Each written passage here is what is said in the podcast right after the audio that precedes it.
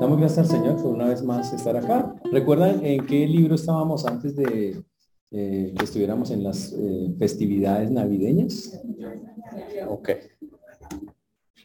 Y efectivamente estábamos en Santiago. Vamos a continuar el estudio de Santiago, muy importante para nosotros, muy valioso. Queremos que este estudio sea de muchísima bendición para todos. Santiago lo que tiene es que es un libro que es práctico, absolutamente práctico.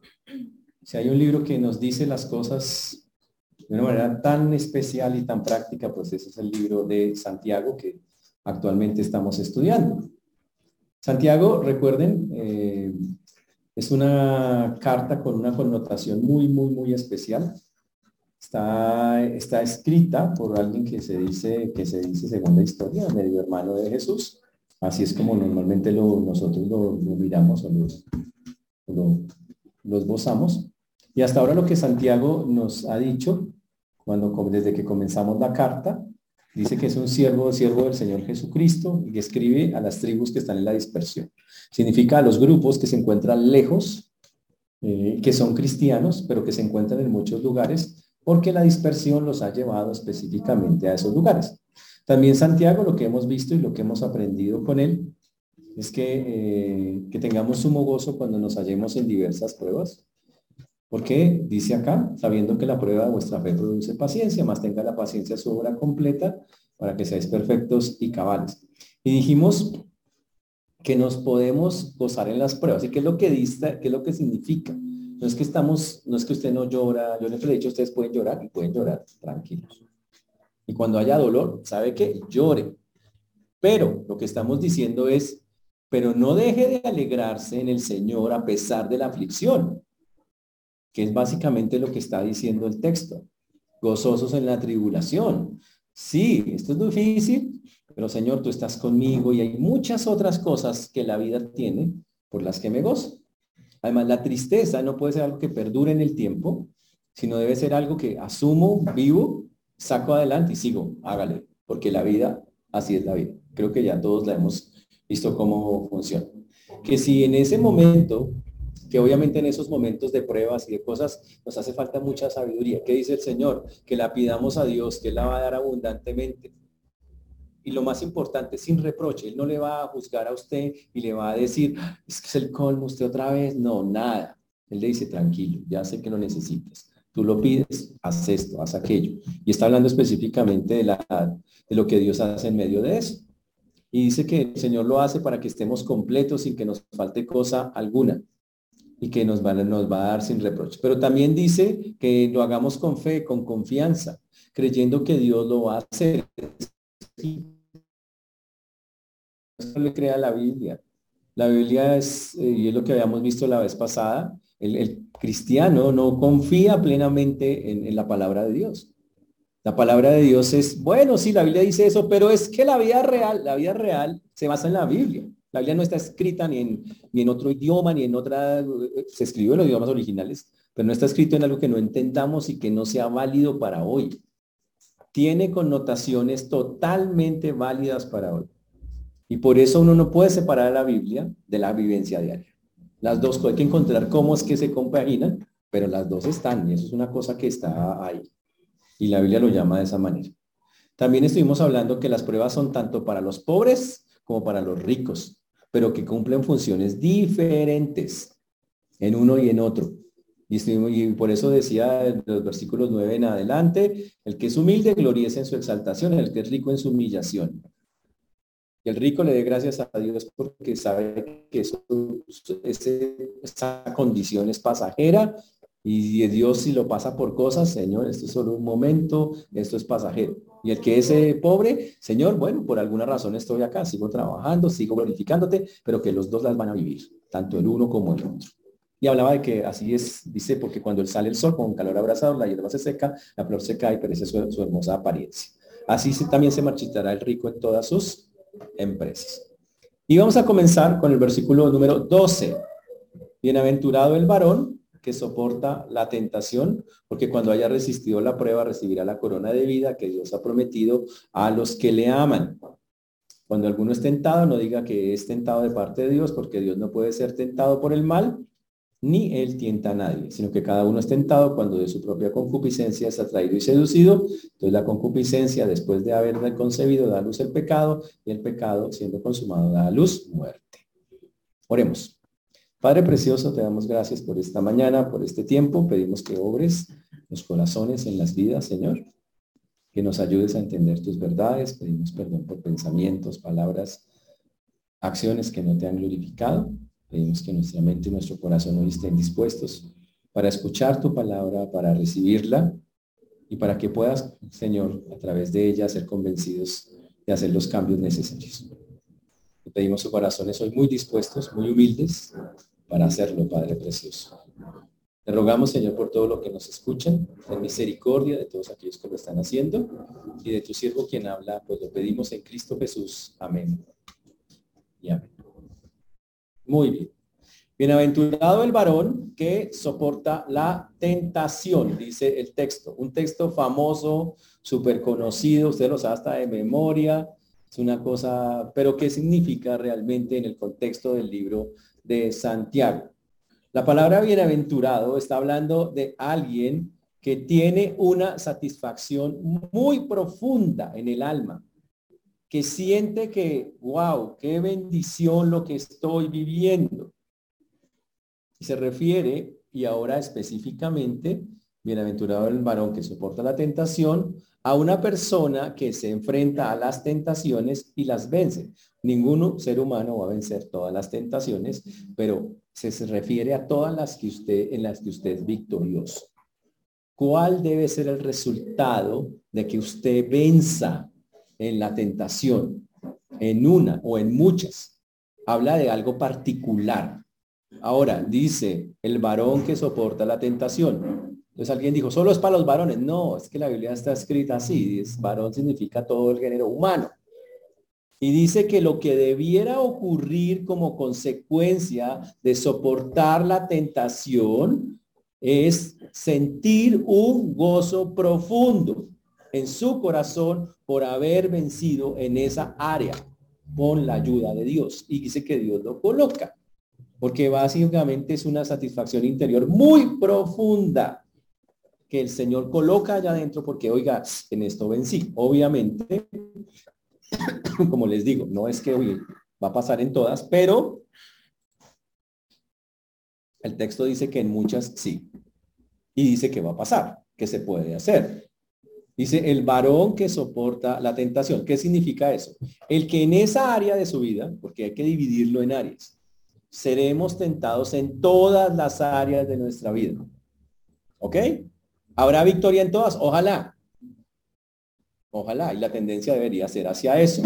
Pero en todas las que haya, cuando usted la obtenga, el resultado, y eso es lo que la Biblia dice que se base, es en ese profundo gozo que el Señor va a colocar por e, en ese momento. Y ha sido, y ese gozo llega porque usted ha vencido la tentación cuando coloca su plena confianza en Él, cuando no abandona la confianza en Dios. Con tristeza debemos decir lo que decíamos al principio de Santiago. Muchos cristianos hoy, la Biblia no, les, no les vale. O sea, dice eso, pero, cuando uno dice pero, quiere decir que la Biblia no le vale. Eso es lo que está diciendo. Y resulta que no podemos hacer eso. La Biblia vale y vale, punto. Es más, el cristiano tiene una frase que no aplica. La Biblia es mi única norma de fe y práctica. Carreta, si fuera la única norma de práctica, le creería lo que dice. Pero cuando no se le cree, obviamente, y aquí el tema está otra vez puesto sobre la mesa, pues obviamente se falla en, en muchas cosas. Porque la Biblia sí tiene, ahora, el que falla en las cosas somos nosotros, porque la Biblia no falla. El principio bíblico está ahí. El que lo rompe soy yo. Es distinto. Pero la Biblia no falla. Lo que dice es tal cual es eso. Pero cuando una persona, usando el poder de Dios, soporta pacientemente la prueba y la vence, el Señor le llena de una satisfacción interior muy profunda que se llama bienaventuranza. En este caso específico es cuando se soportan las tentaciones, cuando en cada lugar donde la persona tiene una tentación, su confianza en Dios permanece firme hasta vencer.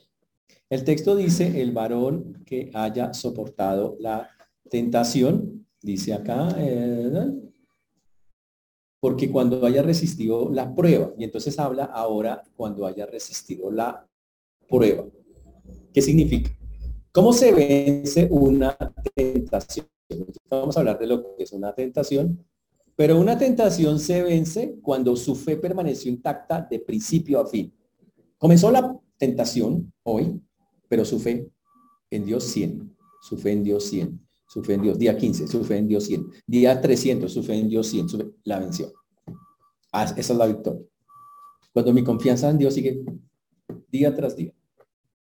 Ahora, hay que entender eso. La tentación estará hasta el final de nuestros días. Usted en la UCI va a tener tentación. Segurísimo. Se me chuzó es ahí. Hasta en eso. Nunca va a dejar de estar. ¿Por qué? Porque por dos condiciones. Una, porque estamos en el mundo. Y dos, porque estamos en la carne. Así que eso es una guerra que va hasta el final. ¿De acuerdo? Ahí no hay nada que hacer. Eso es Usted no le puede quitar la carne y tampoco puede quitar lo que lo rodea. O sea que las dos cosas ahí van a estar. Y por lo tanto, la tentación existirá hasta el final de los tiempos de, cada uno de nosotros. ¿Listo? Pero la Biblia dice, bienaventurado el varón que soporta el Señor, cuando haya resistido la prueba, o sea, cuando esa persona resista, pase con su fe intacta a través de todo eso, el Señor le promete una corona que se llama la corona de vida. Esa corona de vida es una corona para creyentes. Se gana por vencer la tentación, pero pilas. Usted dice, ¿cuántas? Interesante, el texto aquí no habla de cuántas. Ese es el asunto.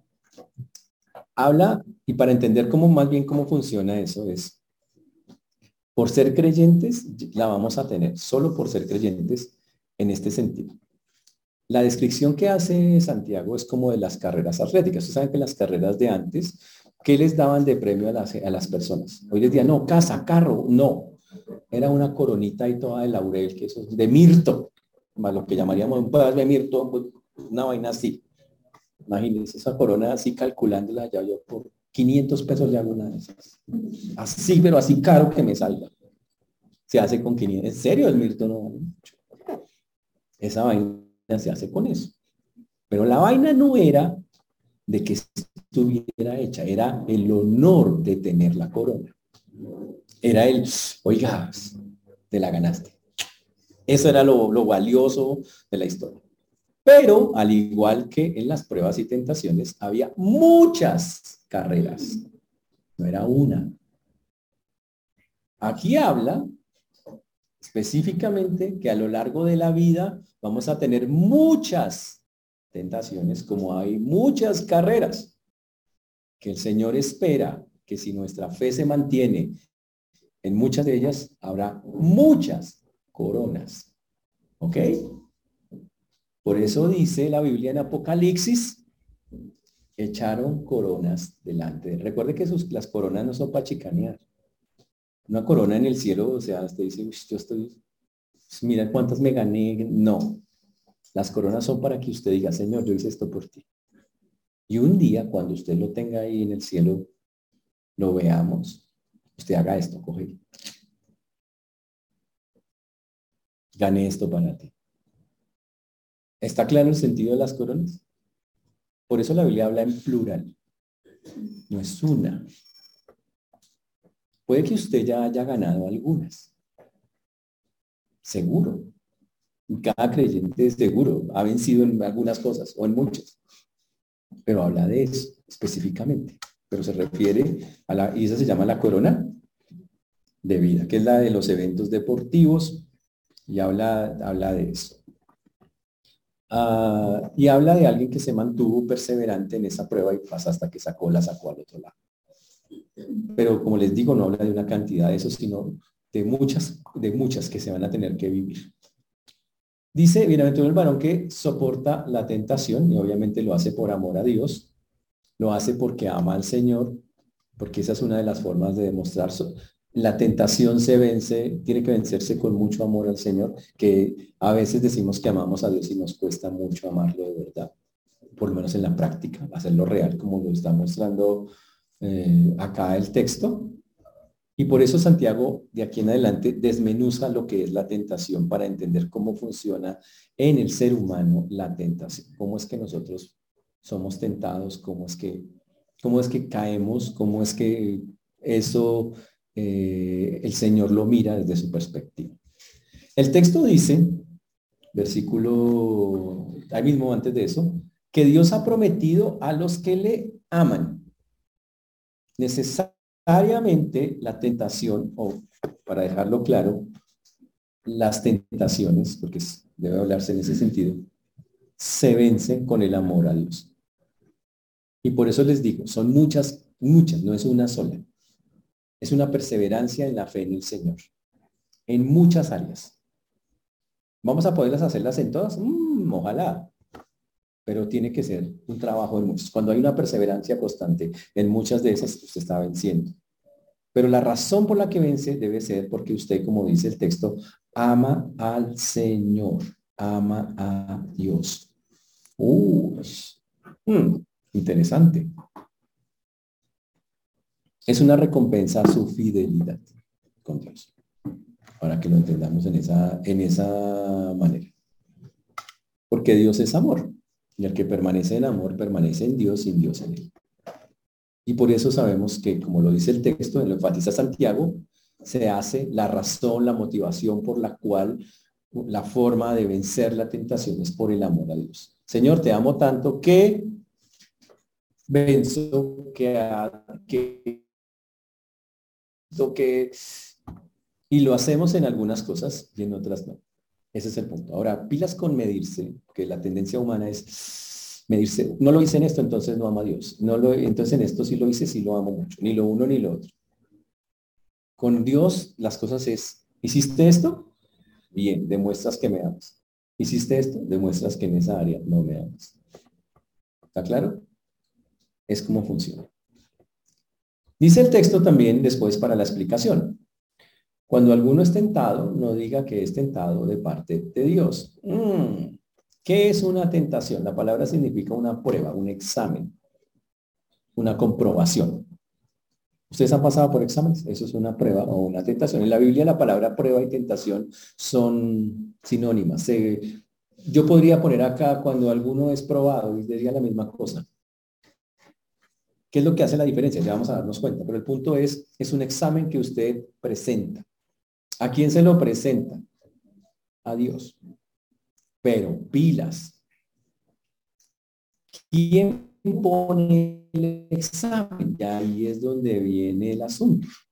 Aquí la palabra tentación en este texto de Santiago, porque es como está, está mostrado, estamos hablando de la tentación hacia el mal. Dice, ¿hay tentaciones buenas? Te dice un pollo a la broster con papas morcilla, jeta, chuchullo, con un pedazo de... No, es tan bueno, pero no es malo, no es, no es del todo malo. Pero el punto es, en este texto, la palabra tentación ahí es una incitación al mal. ¿De acuerdo? Ahora, entonces él va a mostrar el asunto cuál es.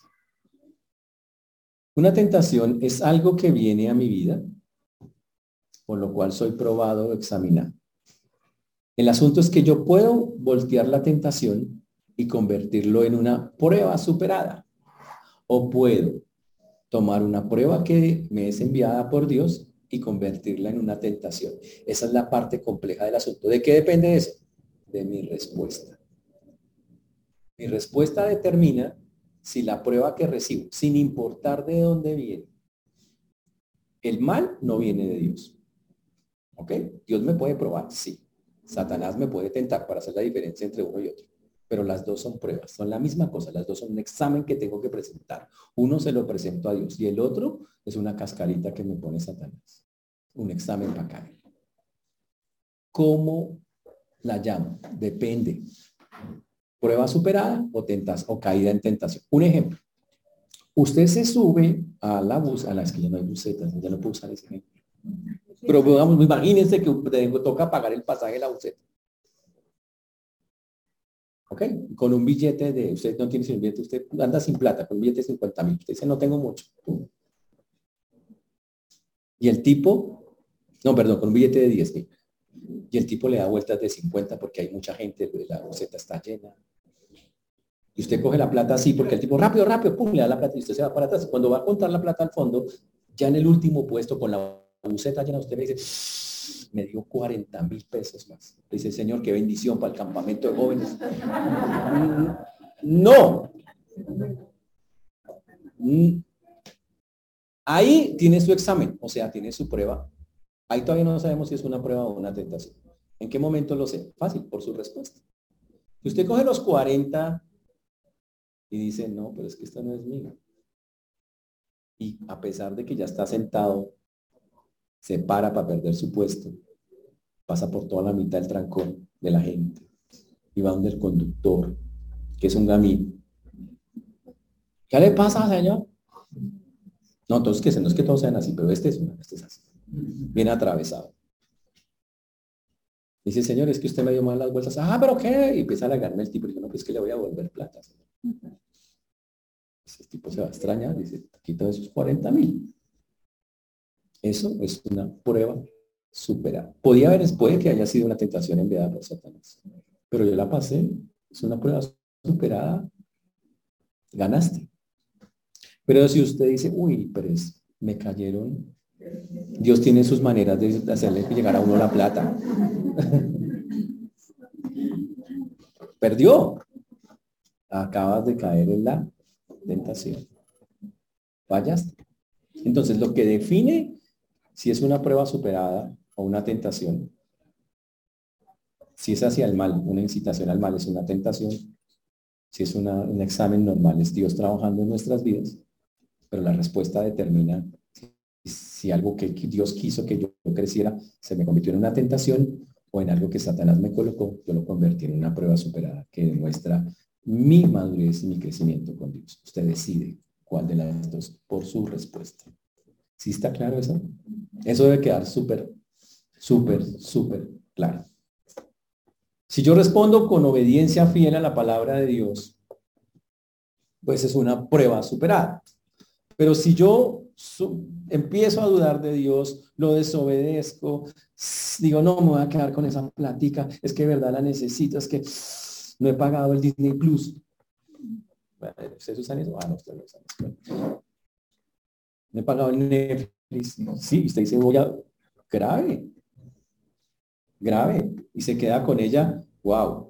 Porque una respuesta correcta muestra una firmeza espiritual, muestra justicia en Dios, muestra sabiduría, muestra todo eso en un creyente. Y una respuesta incorrecta demuestra que me falta crecer, que tengo inmadurez, que no tengo, no tengo ese valor para hacer lo que es correcto, no lo tengo.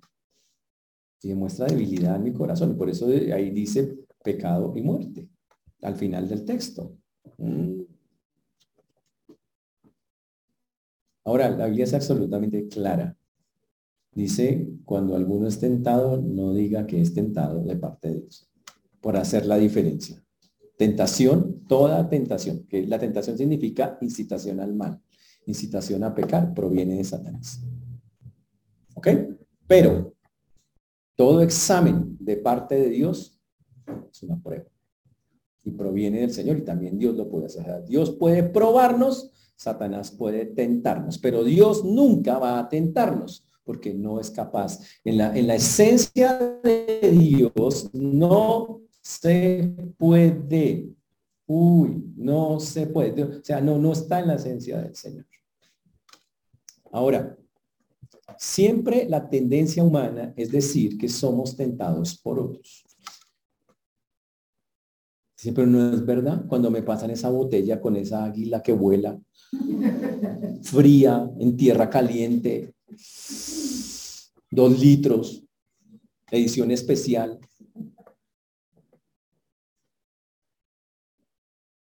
Dice, no me están tentando. No es esa persona que me está entregando quien me está tentando. Mm, ¿Será? Venga, miramos qué dice acá. Vamos a mirar ejemplos bíblicos. Génesis 3.12, vamos allá.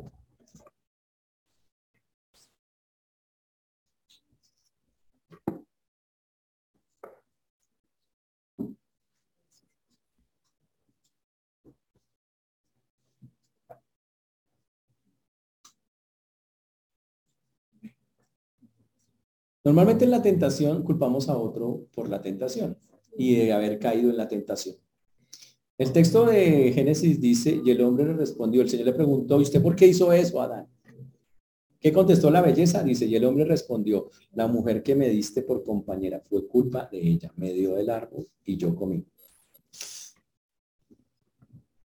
Tenemos que imaginar la escena, pobre Adán, le queda difícil decirle que no a ella. Está en el huerto, solito, no hay nadie más. Y Eva le dice, ay, mira, te traje esta manzana. Bueno, es manzana, bueno, pera, lulo, mango, papaya. Te traje, él le trajo algo. Ella le, le, da algo y él, y él inocentemente, no, no es inocente. No, ya ahí es donde viene el punto. No hay inocencia en eso. Cada quien tiene que asumir su parte. O sea, lo terrible es que, digamos, por culpa de otro, dice, no, yo lo hice. Es que la vaina es que cada quien asuma sus cosas. Y por eso dice acá que no le echemos la culpa a otro, porque Satanás le preguntó, eh, Dios, perdón, le preguntó a, a Adán y Adán le echó la culpa a la mujer. Y después le preguntó a Eva en el siguiente versículo y le dice, ¿qué es lo que has hecho? Y la mujer dijo, la serpiente me engañó, o sea, fue culpa de la serpiente. Y hasta el sol de hoy tenemos la tendencia de decir, yo soy así por culpa de otro, yo soy así por culpa de otro, a mí el que me hizo ser así, y, es en todo, lo aplicamos en todo. Es que yo no soy nadie en la que esta persona fue la que a usted se le da la, la buena voluntad de ser así. No le eche la culpa a otro. La Biblia dice que cada quien se responsabilice de sus propios pecados. Ahora, usted dice, pero ¿por qué soy yo si fue otro? A ver, va a explicar por qué somos 100% responsables. No quiere decir que el otro no tenga responsabilidad, solo que el otro debe asumir su parte de la responsabilidad, que es él con Dios y esta otra persona toda con Dios y este todo con Dios. Pero ¿cómo funciona eso? Pues el texto lo aclara porque es bien claro cómo es que funciona eso.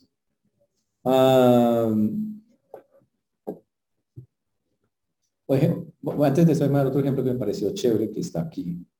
Es como si yo eh, dice, por culpa de ser pobre, me convertí en ladrón y por lo tanto tengo que robar. No, robo porque se me da la buena voluntad de robar. Una más.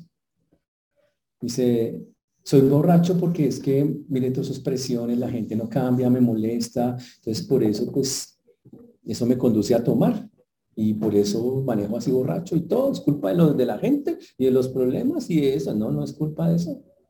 Y eso es la generación en que estamos, una generación que con la ayuda de la psicología está echándole la culpa a otros de lo que tienen que responsabilizarse. Qué pena, pero cada quien acá tiene que tomar su, su parte. Por eso la psicología no aplica, porque la psicología ayuda a echarle la culpa a otro. Eso fue culpa de su mamá cuando usted era chiquito, eso fue culpa de su papá, eso fue culpa y aunque ellos tienen que asumir su culpa en el sentido, porque la tienen en la parte que no hicieron, la decisión final la tomó cada uno de nosotros y por eso somos lo que somos. Ese es el punto. Por eso dice acá el texto, nadie diga que es tentado de parte de Dios, que nadie se trate de convencer que Dios es capaz de hacer eso. Eso es, eso es algo rayado con Dios es que Dios me llevó a eso. Dios no llevó a eso. Dios no lleva al mal a nadie, a nadie. ¿Ok? Dios ni siquiera indirectamente, es que si Dios me hubiera colocado en otra familia no me hubiera pasado eso. No. Fue culpa de Dios, no. Y eso se ve tanto en el mundo. ¿Se acuerdan de los niños del Agustiniano cuando el camión ese cayó encima? ¿A quién le la culpa? algunos papás a Dios. Que Dios, Dios lo hizo, Dios fue, Dios jamás haría eso. Nada. Y es porque no entendemos que estamos en un mundo caído, con gente caída, que comete faltas y las va a seguir cometiendo, cometiendo pecados, imprudencias, cosas que van a afectar, queramos o no, a otros, incluso a nosotros. Ese es el mundo en que estamos. Y eso no, no hay vuelta de hoja, eso es el mundo caído y va a seguir así hasta que el Señor lo retome y lo cambie totalmente. Ese es, ese es el, asunto. Ahora, ¿por qué Dios no nos puede tentar, porque dice, porque Dios no puede ser tentado por el mal, ni él tenta a nadie. Dios no puede ser tentado por el mal, no, no está en su naturaleza. Dios no dice, voy a hacer una maldad, no le sale. No hay forma, no, no, no hay, voy a tener un mal pensamiento, no le sale. No le sale, Dios no, no le sale. Ahora, ¿Dios conoce el mal? Sí, pero jamás por, y lo, pero lo conoce no por experiencia, nosotros sí lo conocemos por experiencia, nosotros lo tocamos, lo palpamos, lo, Dios nunca lo ha tocado, jamás. No está en su naturaleza eso. No, no puede con eso. Y eso es algo que no. A veces las personas con una facilidad increíble le echan la culpa a Dios de sus vidas o de las cosas que están viviendo. En la Biblia, en, la Biblia es la única fe, el cristianismo, que proclama un Dios santo, que se mantiene santo. En las culturas paganas, los dioses de ellos pelean, son iracundos, tienen celos unos de los otros, son todos rayados, ¿no? gente re mala. Los mismos dioses de los otros de las culturas paganas. En el cristianismo, el Dios eh, es es un Dios santo, es un Dios puro, como dice la Biblia en Isaías 6.3, santo, santo, santo, Jehová de los ejércitos, toda la tierra está llena de tu gloria. Mm. Este, conclusión, Dios no puede pecar, por lo tanto, Dios no puede tentar, porque Dios en su naturaleza no hay forma, no, no está con él, no, no le brota media cosa de eso, no sale. Por lo tanto, Dios no me puede impulsar a mí hacia el mal, porque él jamás impulsa a. Nunca. Pero la duda de los seres humanos es tan grande con Dios que desde el huerto lo juzgan. Y seguir sabiendo que Adán se iba a caer para que lo puso. Ahí ya estamos dudando de los propósitos de Dios y diciendo que Dios sí puede poner a las personas en cosas así. Y Dios dice, no, simplemente lo coloqué. Creé un ser humano para que me adorara, pero lo creé con voluntad para que decidiera. No quería un robot. Quería alguien que lo hiciera por amor. Ese es el en la Biblia, Jesús mismo fue tentado. Eso está en Mateo capítulo 4. Ustedes conocen el texto, es Mateo, Mateo 4, la tentación de Jesús. Desde el mismo versículo dice que fue llevado por el Espíritu al desierto para ser tentado por el diablo. Uy. Y entonces, claro, ¿qué es, qué es, qué es tentado? Una incitación a pecar. Jesús se llevaba al desierto, pero ¿quién lo lleva? El Espíritu Santo. Lo coloca ahí. El bueno lo coloca ahí. ¿Frente a qué? Al malo. ¿Para qué hizo eso? Para que Jesús demostrara que era Dios. ¿Y cómo lo demostró? Pues en la forma en que resistió la tentación. Mm. Satanás quería incitar al Señor a, a pecar. Pero ¿qué hizo el Señor? Respondió de tal manera que lo que era algo que era una caída lo convirtió en una victoria. Satanás perdió. El Señor resistió la tentación y fue una victoria. Y lo interesante de la historia es cómo lo hizo. ¿Cómo lo hizo? Con la palabra. Siempre todas las respuestas de Mateo 4 son, el Señor dice en su palabra tal cosa, dice, yo le creo a la palabra. Y por creerle superó la tentación. ¿Cómo era que le creía? Que la tenía arraigada y dijo, qué pena, lo que dice Dios es más importante que lo que tú me estás diciendo. Me quedo con lo que dice Dios. Y bueno, ese es el punto. Ahora, ¿cómo debemos ver a las personas que nos ofrecen vicios o cosas? Mire qué tal cosa. ¿Me están tentando? Sí, en el sentido literal sí, pero pilas. Pero hasta ahí me están tentando, pero yo no he caído en la tentación. Pero si caigo, yo no puedo decir fue culpa de él. Ahí viene el punto.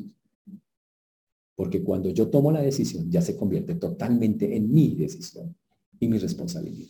Por eso no le puedo echar la culpa al otro. Estamos en un mundo que te va a ofrecer de todo.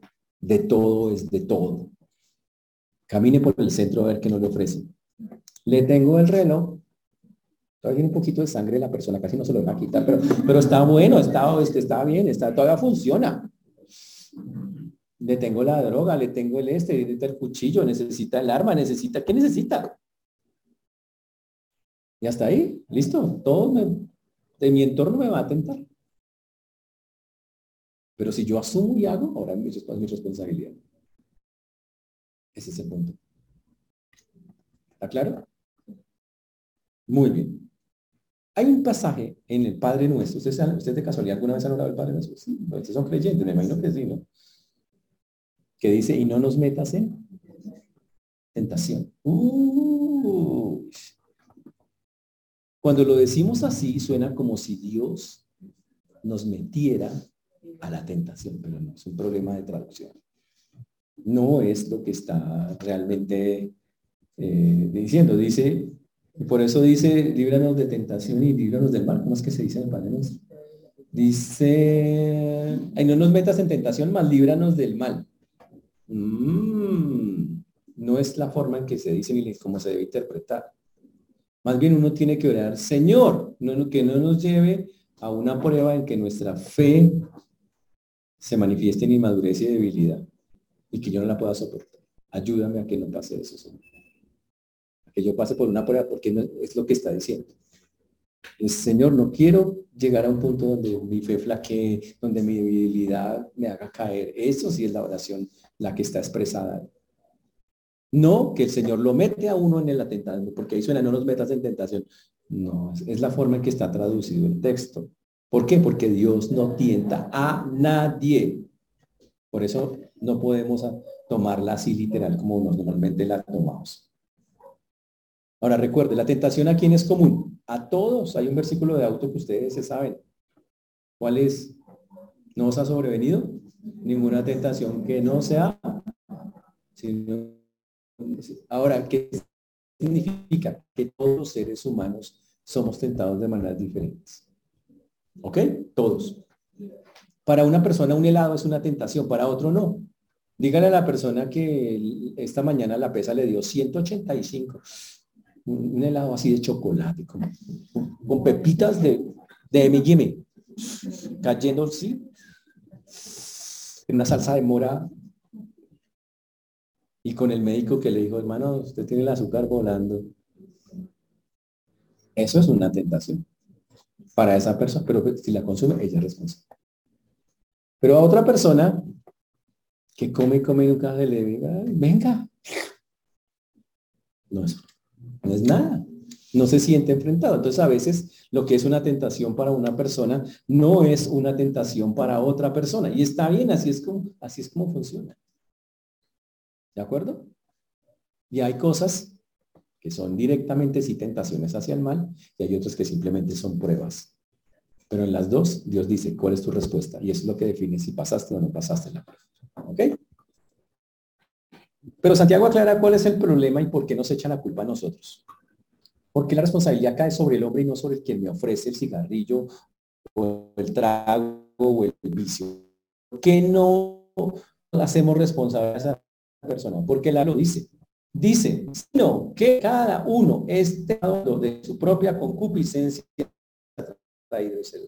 Significa, pero el tentador, Satanás o la gente que nos tienta, listo, llamémoslos hasta ahí tentadores, pero el responsable de caer en eso soy yo. ¿Por qué? Por dos cosas que están acá.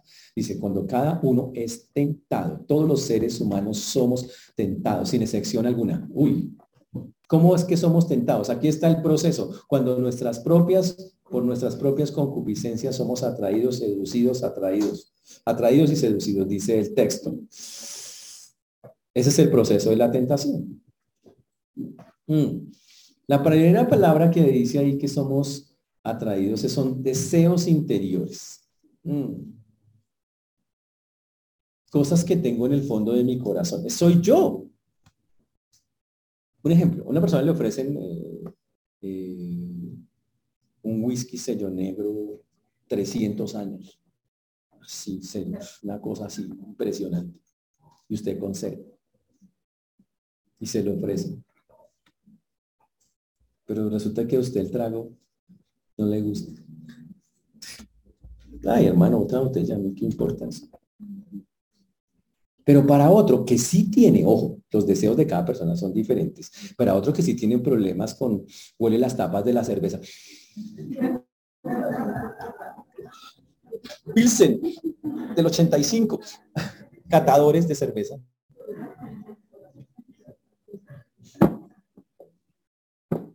Usted le ofrece esa botella y persona, pero ¿cómo para mí? ¡Wow!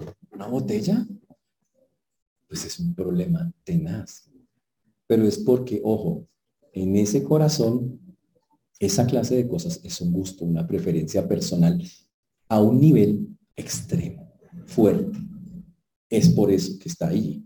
Por eso la Biblia dice, el problema no es de quien te lo ofrezca, el problema es que hay aquí, si eso aquí en, tu corazón preciso, mm, tengo un deseo gigante por algo así, ahí ya listo, soy yo. Pero es mi deseo el que me lleva a eso. Por eso hizo que mi deseo, dice el texto, me atrae, me seduce. Mi deseo, es que yo quiero. Y obviamente sabemos que es malo, pero me atrae y me seduce. Pero es a mí, a mí. Y las dos palabras tienen que ver como con trampas que yo mismo me hago como cosas que yo mismo quiero, que yo, cosas como una carnada que yo mismo pongo, es una cosa que yo quiero, que yo deseo. Ese es el asunto. Hay cosas que a veces usted no sabe que tiene, ¿cierto? Usted ni se, ni se mosquea. Por ejemplo, en mi caso, el juego. Yo no sabía que a mí me gustaba el juego. ¿Hasta cuándo? Hasta que entré a un, casino y dije, y eché la primera moneda y dije, uy, el juego es, uy, yo, yo no sabía que era, que eso estaba tan fuerte en mi vida. Así funciona el asunto. Hay cosas que están allá. Por eso la Biblia dice, cuando usted lo hace, cuando alguien haga algo, el otro me tento, pero la verdad responsable soy yo porque yo lo tengo, yo, tenía eso ahí.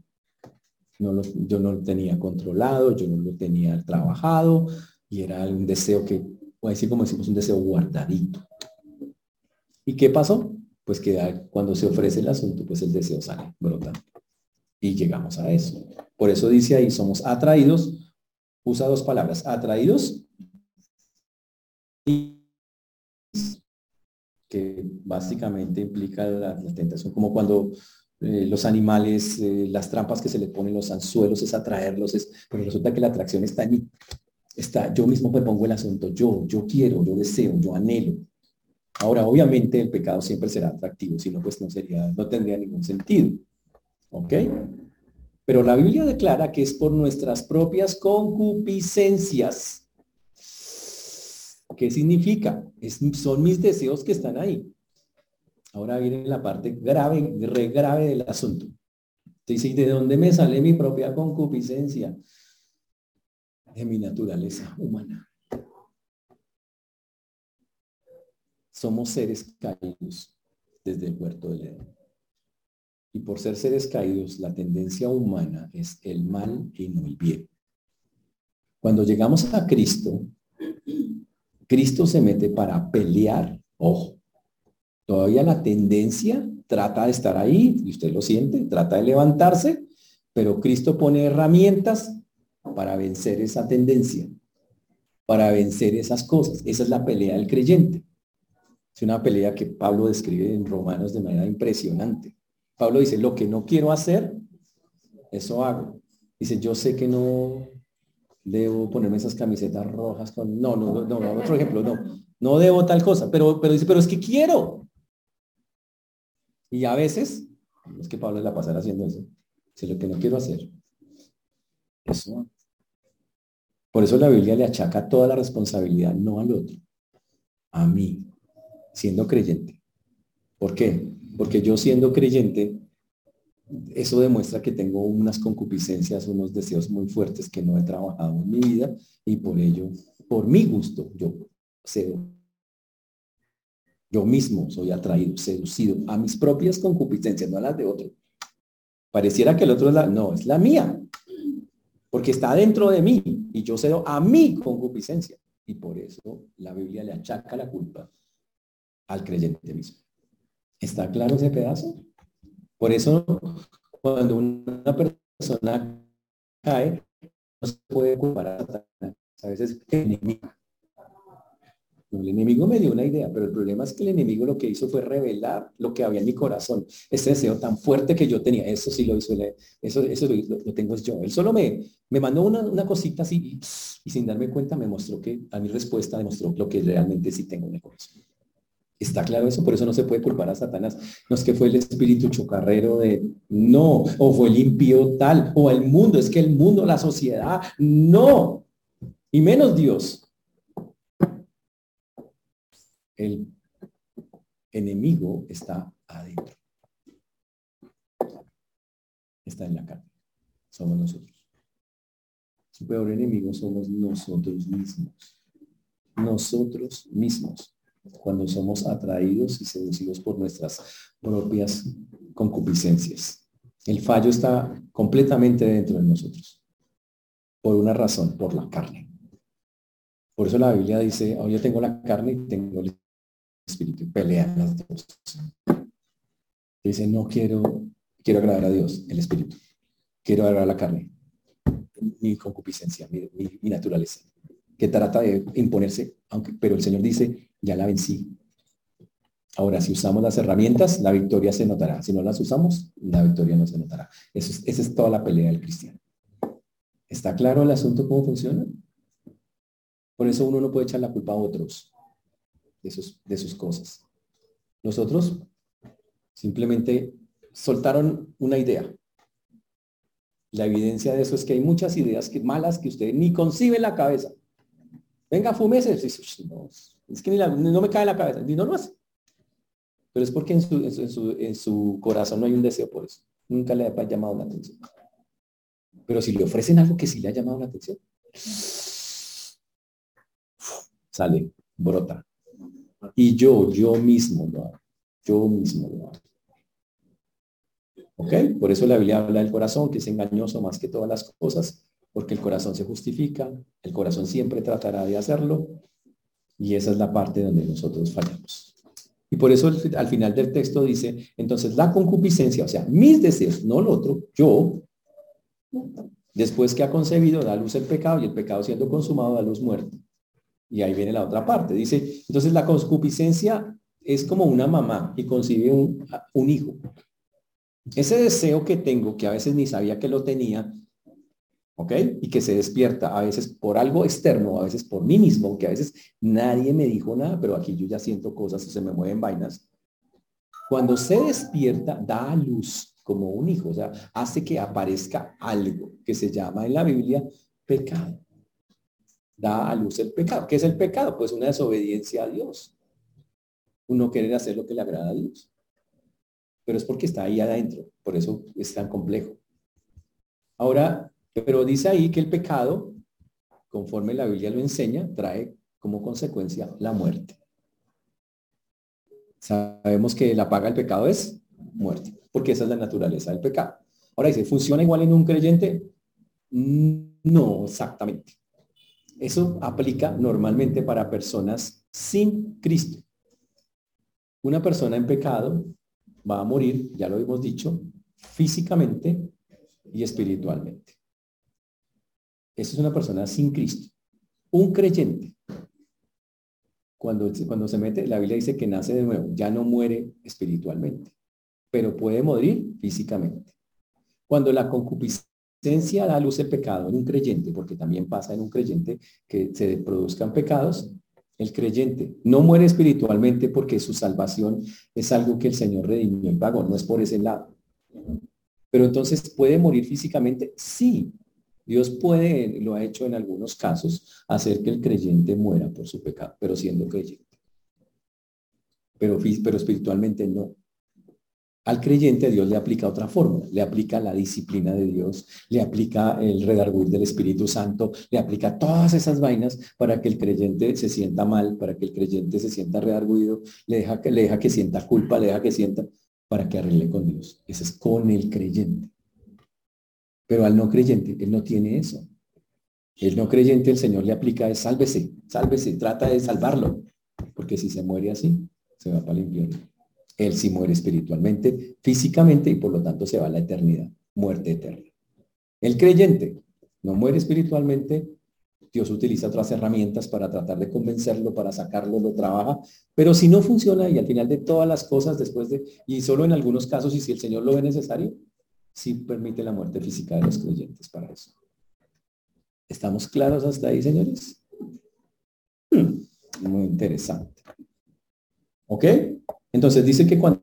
Ahora, ¿qué es entonces la concupiscencia? Porque ya hablamos que es la tentación, pero hablemos de la concupiscencia que más puntualmente todavía. Entonces, la concupiscencia es como una emoción, un sentimiento fuerte que puede comenzar suave, pero que va creciendo. ¿Sí? Es un deseo que quiero tener un iPhone 20, no existe, pero quiero un iPhone. Y empieza usted como, quiero tener un telefonito de culebrita. Usted puede comenzar por ahí. Pero después dice, no, pero no, no, solo culebrita no aguanta, no, que haga algo más. Entonces dice, quiero un telefonito más, un poquito mejor. Y tiene ese y dice, quiero otro mejor. Y tiene ese y quiero otro. Y empieza, y empieza a crecer. Eso puede, así puede pasar la concupiscencia. O puede pasar que usted hizo todo el proceso hace años, en alguna forma. Dijo, yo quisiera, y, y, 20 años después aparece lo que quiero. Ahí apareció su concupiscencia. Y entonces lo que tenía guardado, porque todo está guardado ahí. Entonces puede, la concupiscencia es por crecimiento, yo puedo ir alimentando algo hasta volverse una obsesión, o puede estar guardado ahí porque ya hace tiempo lo pensé. Solo que ahora tengo la oportunidad y por eso me crece y sale de una. Ese es el asunto. Y así, así es como llega eso. Ah, ahora, dice acá, la concupiscencia concibe lo que llamamos una, el pecado, o se traduce en la vida de pecado. Empieza a formarse, a crecer. Es normalmente la forma en que está. Y es cuando las personas evidencian conductas pecaminosas en una o muchas áreas eh, de su vida. Ahora, el texto de Santiago lo que trata de mostrarle al creyente es que se conozca y que no justifique su pecado ni lo excuse. Le está diciendo al creyente, reconozca, ya soy yo. Tengo una deficiencia en mí. Tengo algo que está mal en mí. He montado o he dejado desarrollar en mi vida un deseo muy fuerte hacia X o Y cosa. Yo lo he hecho. Y Santiago lo que busca en el texto específico diciendo todo esto es, no culpe a Dios. No culpe personas. No culpe a su vida, no culpe a las circunstancias, no culpe al trabajo, al jefe o incluso a la iglesia. No culpe a eso diga, yo tengo en mi vida una cosa que arreglar en mi corazón. Soy yo. Hay un desajuste espiritual. Algo que no en esa área, porque puede ser que en otras áreas usted sea, mejor dicho, san, don cristiano 100 puntos. en otras áreas ha comprendido y ahora entendamos eso. Y por eso se toman, en la Biblia se toman esas por eso dice diversas pruebas, diversas tentaciones, porque vamos a tener que enfrentarnos a muchas. Pero lo que la Biblia dice, en las que usted tiene victoria, que lo vimos al principio, bienaventurado, siéntase, wow, gócese, dice el Señor, pues Señor, gracias porque en esto lo hago bien, lo hago para ti, no permito que me influencie el mundo, no permito que nada de eso, tengo esa convicción. La Biblia dice, gloríese en el, no se sienta orgulloso usted, sino denle la gloria al Señor y dale gracias, Señor. Y siéntase con ese gozo que produce hacer eso correcto. Pero en las que no, diga, Señor, tengo, soy yo. Tengo un área de mi vida donde soy responsable de eso. Que no he trabajado, que necesito hacer ajustes con eso, o necesito hacer una tarea, o luchar con eso. Y luchar. Que básicamente el Señor lo que pide, y lo vamos a ver más adelante en el texto, es luche contra eso. ¿Habrá victoria? En el Señor siempre hay victoria. Lo que pasa es que no las vamos a ganar todas. Pero que hay victoria, avanzaremos. Si usted empieza a luchar contra algo, algo avanza. Algo. O mucho. Obtiene la victoria. Lo voy a decir cruelmente. Si el Señor nos lleva a, ¿cómo es una canción? Nos lleva a su presencia. el Señor nos lleva a su presencia, al dulce hogar, al, suelo, al, cielo de esplendor. Eh, que nos halle peleando en las áreas de la vida. No va a llegar usted perfecto. Allá en la UCI, en el hospital, usted no, no tengo nada, estoy. Esto es complicado. Pero sí, señor, señor, intenté, luché. Esa, eso sí es la pelea. Pero lo, para terminar entonces, lo que, lo que el texto deja absolutamente claro es Dios no es responsable. Pero pilas. El mundo no es el, principio, el, mundo el mundo es el mundo, por eso llama mundo. El responsable soy yo. mis deseos que han, y ojo, personales. ¿Por qué? Porque son diferentes al de los otros. Que he permitido crecer o que yo mismo tenía o que deseaba y que dejé que llegaran a un nivel que no es agradable a Dios y que me han permitido concebir el pecado o ejecutarlo, soy yo, pero al final soy yo. Y Dios dice, veámoslo, esa es la de verlo. Y por el otro lado, que eso es otra cosa muy chévere, es siéntase feliz en las otras áreas. Por, eso yo creo que entendamos. A veces las personas son extremistas. Hice mal esto, soy una porquería. No, no. no. En la Biblia, como ya lo vimos, diversas pruebas.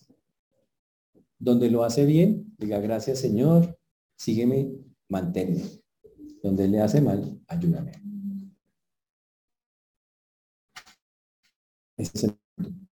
Pero resalte lo bueno. La Biblia dice, si usted resalta lo que hace bien, eso le va a ayudar. No, eso no le justifica el mal, pero resáltelo, porque es la forma en que usted dice, vea que sí puedo tener convicciones, vea que sí puedo ser serio con Dios, vea que sí puedo. Esa parte es la demostración de que sí podemos con el Señor hacer cosas increíbles.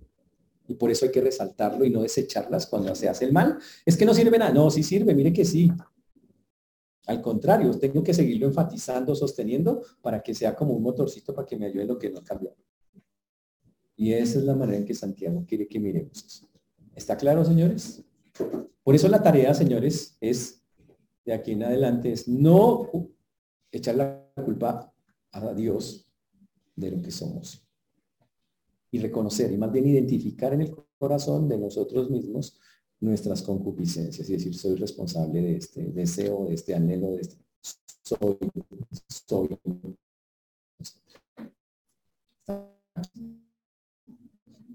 Ahora, Santiago nos va a mostrar a lo largo de todo el texto cuál es la mejor manera de trabajar contra la tentación. Y es bien interesante. Es muy interesante la forma en que lo hace, porque nos va a enseñar cómo, cómo hacerlo en la práctica. Y es una tarea, por eso este libro está muy chévere, porque es práctico, 100% práctico, de cómo hacerlo en la vida. Pero esa es otra predicación. Vamos a orar para terminar, señores. Señor Dios, te damos gracias por esta, por esta mañana, por este tiempo. Gracias por lo que nos permites conocer, Señor, porque tú lo haces, Señor, para tu gloria y para tu Gracias por tu mano preciosa. Te permitimos estar hoy aquí para glorificarte y para exaltarte. A ti todo honor y toda gloria Señor del cielo.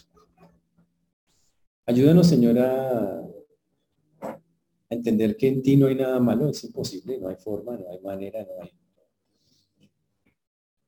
Tú no puedes hacer el mal ni llevarnos hacia eso. Más bien te pedimos, como lo vimos hoy, no que no nos metas en tentación porque tú no puedes hacer eso sino que nos ayudes, Dios, a no enfrentarnos a cosas donde aún por nuestra debilidad no te glorifiquemos ni te exaltemos. Ayúdanos a fortalecernos porque seguro lo necesitamos en muchas áreas y a ser responsables de cada cosa que hacemos conforme tú lo exiges. Por eso ti damos todo honor y toda gloria, Señor, en el nombre de Jesús. Amén.